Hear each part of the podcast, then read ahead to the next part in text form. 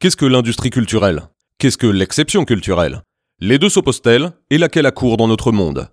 Tant de questions auxquelles on va peut-être répondre dans ce 39e épisode du Space Montaigne. Attachez vos ceintures, ça va compter.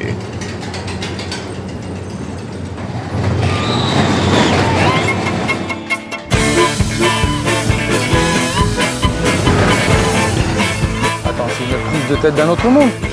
Un autre monde.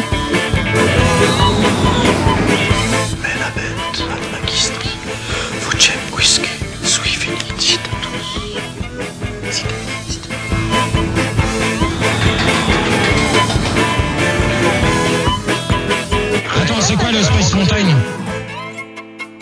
Bonjour ou bonsoir, en tout cas bienvenue dans le Space Montaigne pour cet épisode qui sera consacré à Kultur Industrie de Théodore Adorno et Max Horkheimer. Euh, il s'agit d'un petit essai paru dans l'ouvrage Dialectique de la raison, dans lequel nos deux auteurs vont tenter d'expliquer ce qu'est l'industrie culturelle.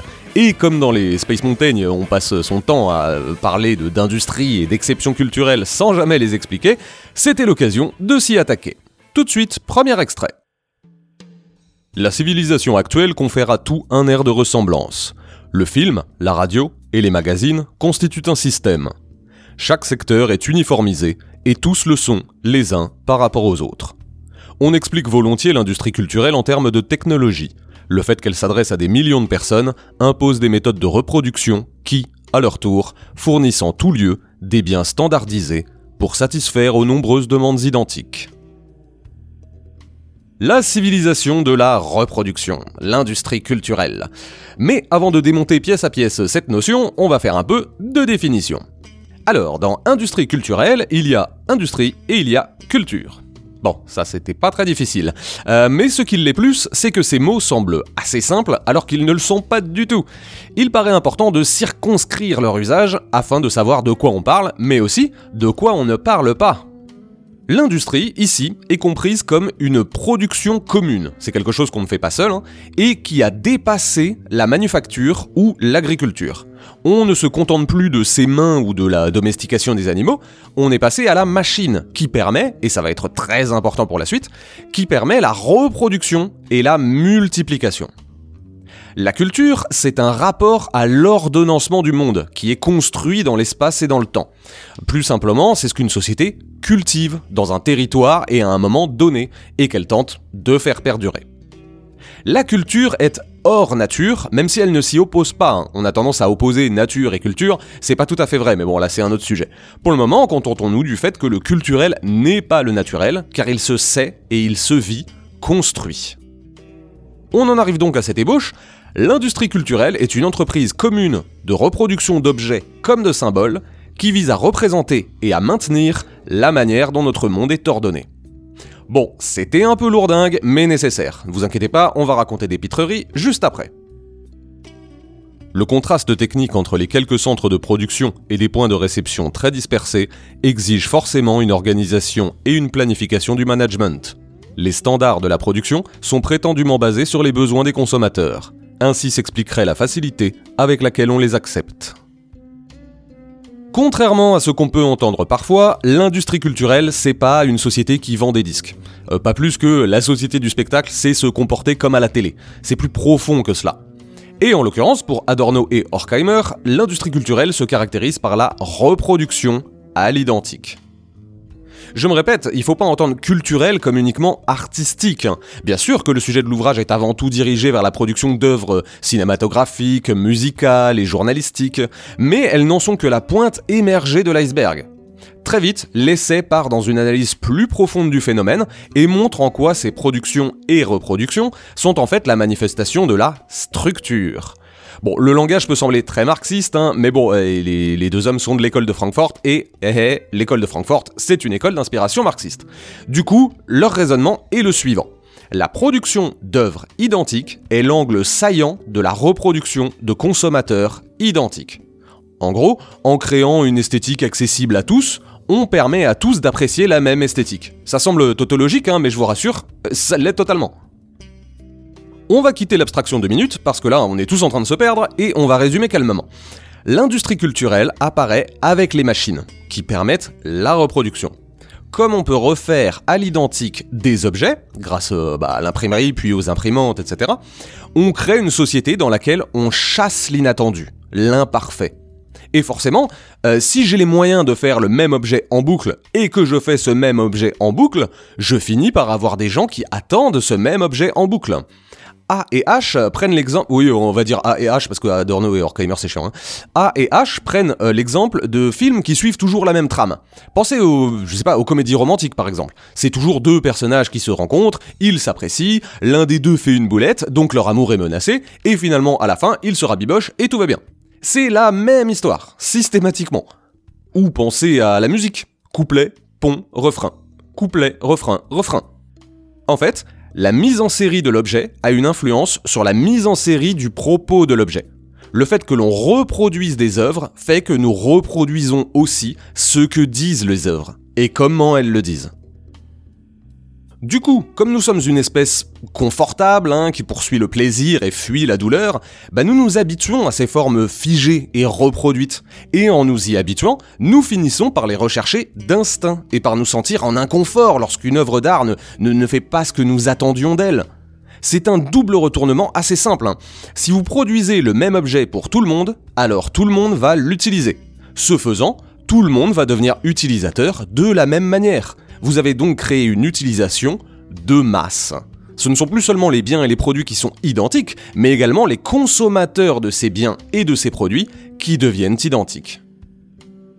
Mais là où AEH pousse le bouchon, c'est qu'ils expliquent qu'il ne faudrait pas analyser que les produits artistiques, car l'industrie culturelle propage en fait son influence dans bien d'autres sphères que le simple loisir.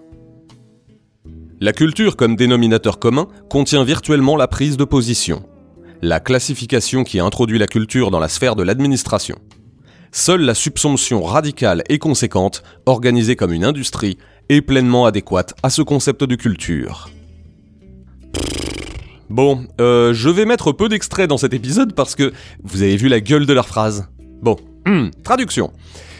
L'art, le loisir, le divertissement ne sont qu'un rouage de l'industrie culturelle.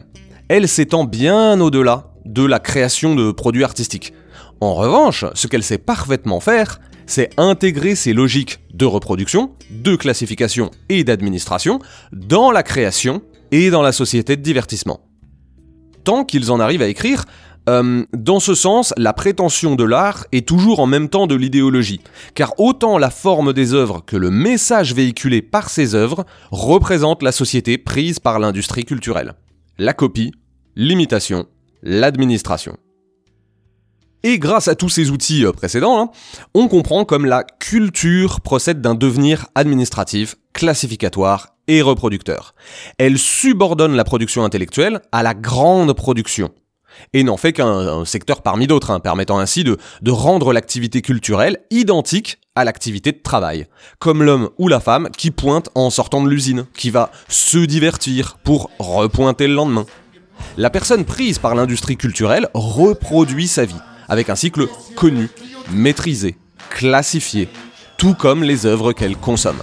Et c'est ce qui permet à AEH d'écrire que la rationalité de la technique est devenue la rationalité de la domination.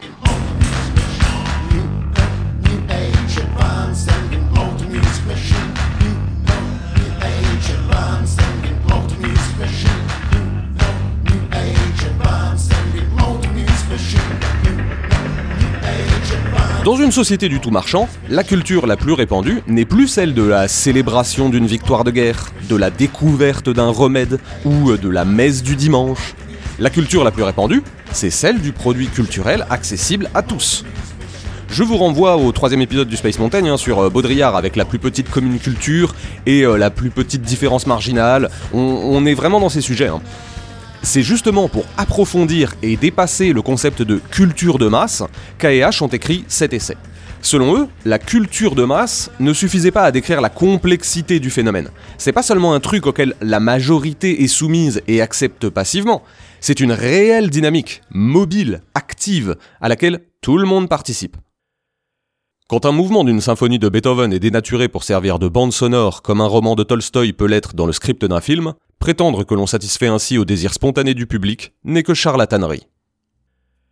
Car il y a quelque chose qu'il faut rappeler, hein. l'école de Francfort était très portée sur la critique artistique, euh, de la musique et du cinéma notamment. Ils analysent donc souvent l'industrie culturelle dans ce qu'elle se sert des œuvres pour créer cette culture de l'identique. Mettre de la musique en bande sonore est donc une pratique de l'industrie culturelle, à laquelle je fais un vibrant hommage toutes les deux semaines d'ailleurs. Mais comme elle est portée à tout moyen d'administration, de, classification, etc., et qu'elle se répand chez les consommateurs qui vont en devenir les premiers promoteurs, elle finit par devenir naturelle. En apparence tout du moins. Hein.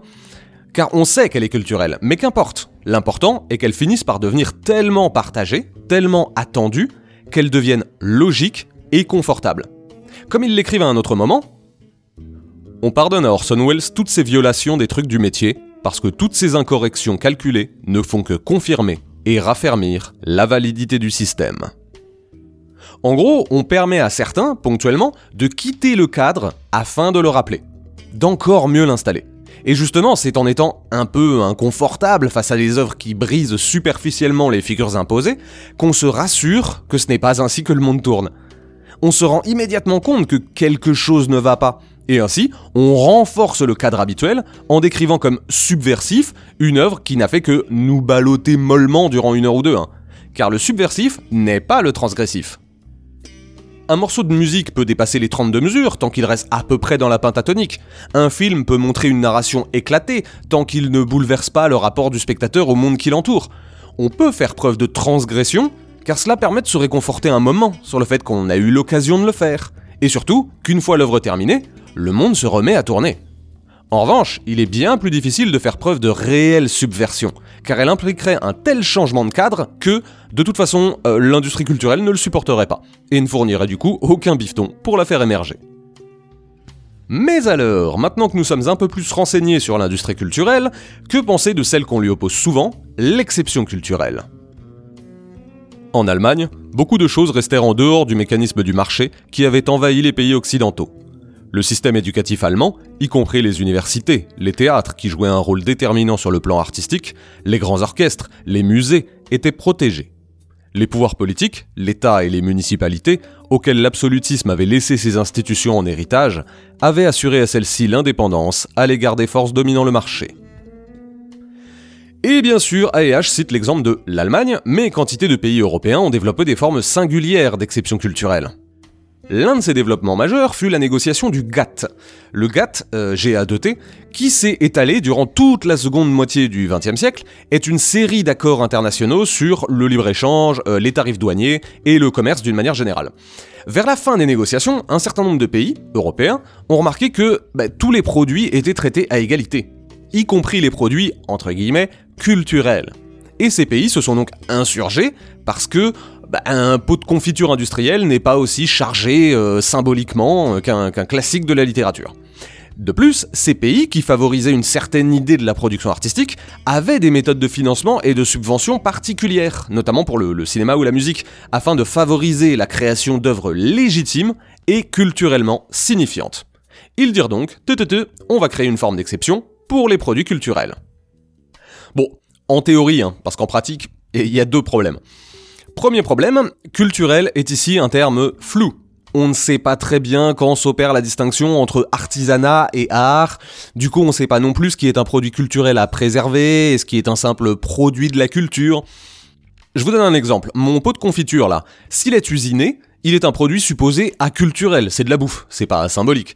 Mais dans un pays comme la France, pour qui la gastronomie est érigée au niveau d'art, est-ce qu'un pot de confiture traditionnel, avec des fruits sélectionnés, une préparation d'orfèvre héritée de nos bonnes mamans, euh, est-ce que ce serait pas une certaine forme d'exception culturelle? Bref, vous avez saisi l'idée, c'est difficile de savoir quand s'arrête le culturel et quand commence l'industriel. Second problème, eh, on a fait passer ça pour une mesure de diversité culturelle, afin qu'une culture dominante ne puisse pas absorber les autres à coups de, papier euh, monnaie. Hein. Mais dans les faits, ce n'est pas de la diversité c'est une sauvegarde de sa propre production culturelle. Ça n'a jamais visé à diversifier, hein, mais au contraire à limiter ce qui pouvait entrer dans cette catégorie. Ma production est culturelle, elle est à protéger, la tienne est prédatrice, elle est à limiter. Là aussi, on peut prendre un exemple un peu trivial hein, pour illustrer cela. Dans les années 2000, en France, il y a eu l'émergence de ce qu'on a appelé la nouvelle scène française. Un courant de, de jeunes musiciens qui redonnaient un coup de fouet, disait-on, à la musique, en remettant la chanson au goût du jour. Étonnamment, ça coïncidait avec euh, l'établissement de subventions pour les œuvres d'expression française. Donc, dans notre exemple, les chanteurs qui beuglaient dans la langue de Mehdi Maizi. Alors, forcément, quand on est plus aidé en chantant en français qu'en chantant en anglais, ben on crée soi-même les conditions pour que certains émergent et durent plus facilement que d'autres. Si vous êtes français, que vous faites de la musique française, mais que vous ne chantez pas en français, ou en tout cas pas euh, dans des proportions suffisantes, vous n'êtes pas concerné, donc pas aidé. Demandez aux Québécois. Hein. Y a pas un petit problème de diversité là? Ça ressemblerait presque à une manière de dire Non, toi tu chantes en anglais, t'es un agent infiltré, toi, t'es un idiot utile de l'industrie culturelle, pas de thunes.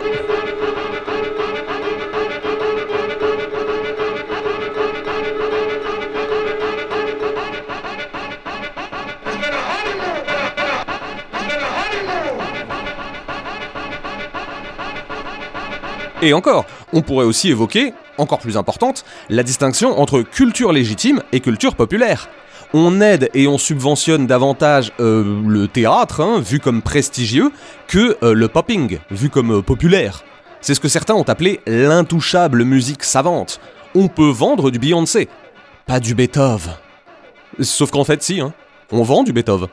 Mais si vous êtes plutôt favorable à l'exception culturelle, vous comprenez ce que signifie cette distinction. Lors même qu'en y réfléchissant 3 secondes, on se rend compte qu'elle ne tient pas. Hein. L'argument de la qualité n'est pas suffisant, car jusqu'à preuve du contraire, le ministère de la Culture ne remet pas de brevet de qualité et ne dresse pas de, liste de créateurs légitimes et illégitimes. Dans les faits, on vend autant du Beyoncé que du Beethoven. Et il faut qu'il en soit ainsi, car il n'y a pas d'exception qui tienne autrement que par vue de l'esprit. Comme si l'on voulait préserver notre chère culture si grandiose, alors qu'en réalité la seule question qui mérite de se poser c'est euh, est-ce que ça se vend ou pas? C'est le principe même de l'industrie culturelle. Est-ce que ça se vend ou pas? Et il faut bien comprendre euh, ce que décrivent A&H. Hein. À partir du moment où vous faites quelque chose qui n'entre pas dans une démarche de productivité, de développement ou de gain, ce que vous faites est inutile. La raison politique, d'une certaine manière, est subordonnée au principe de l'offre et de la demande. Ce n'est plus le politique qui choisit le marché, c'est le marché qui dicte le politique. Car tout doit pouvoir se vendre. Ou, pour reformuler, ce qui se soustrait à la mercatique est immédiatement suspect. Et bien sûr, ceci est un échec. D'une part, car il faut bien que les artistes mangent, et donc il faut qu'ils fassent de l'argent. De deux, car aujourd'hui, presque plus personne ne défend une exception à la marchandisation. Bien au contraire, la culture artistique est intégrée au marché. On parle des artistes qui réussissent, et les maisons de disques ou les galeries d'art ne vivent pas sur un, îlot hors de l'espace et du temps où l'on ne consomme que, que de l'amour et de l'eau fraîche. Face à cela, l'exception culturelle se voudrait être un état dérogatif pour les seules œuvres considérées comme euh, appartenant au champ artistique et qui bénéficieraient d'un statut d'exception afin de préserver ou de promouvoir une extériorité à la mercatique. Mais c'est vain.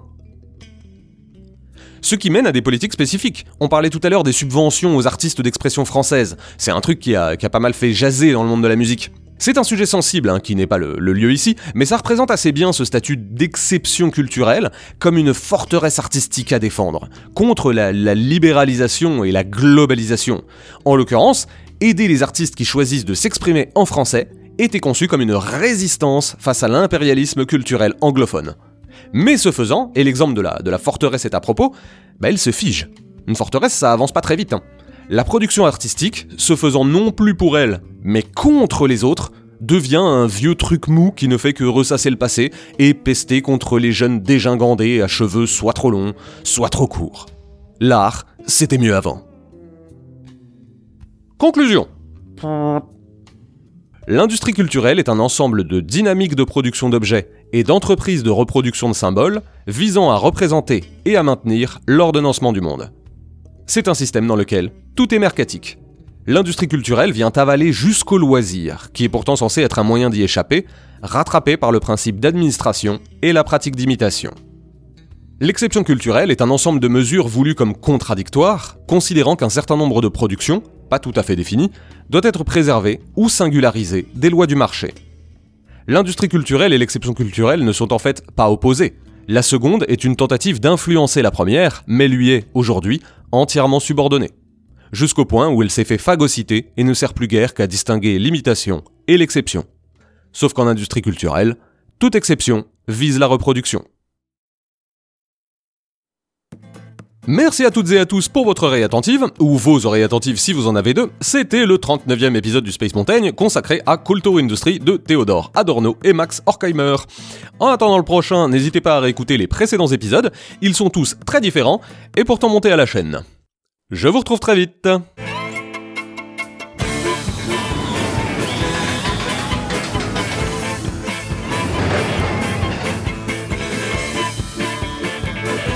C'est un truc qui a, pas mal fait jaser dans le monde de la musique. jaser, musique. Wow. Ouais, non, mais c'est les Allemands. ouais.